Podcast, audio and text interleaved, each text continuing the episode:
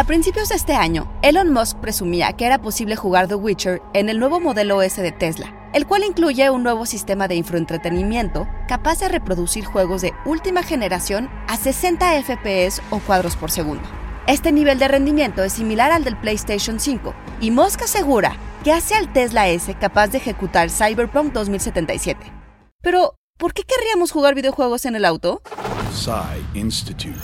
Masterpiece Your Life. El término infotainment o infoentretenimiento es un neologismo acrónimo de información y entretenimiento. En principio se refiere a una tendencia del periodismo sensacionalista a representar la realidad de manera espectacular en cualquier medio de comunicación.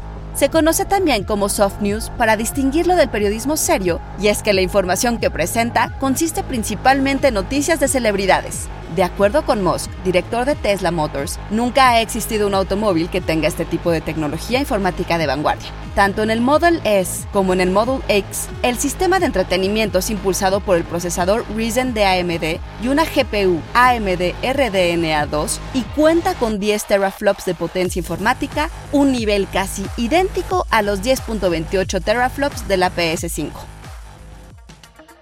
Ustedes se estarán preguntando por qué necesitarían un rendimiento de juego propio de un PlayStation 5 en el auto, por no hablar de los riesgos de andar por ahí manejando y jugando. Pero en palabras de Musk, si piensan en un futuro en que el coche estará en piloto automático o en modo de conducción autónoma a menudo, el entretenimiento será cada vez más importante. Y a fin de cuentas, eso es justo lo que esta cápsula fue. Una noticia de corte sensacionalista sobre una celebridad y que pueden ir escuchando en su auto, o no. Guión Antonio Camarillo con información de The Verge y grabando desde el auto, digo, desde casa, Ana Goyenechea. Nos escuchamos en la próxima cápsula SAE.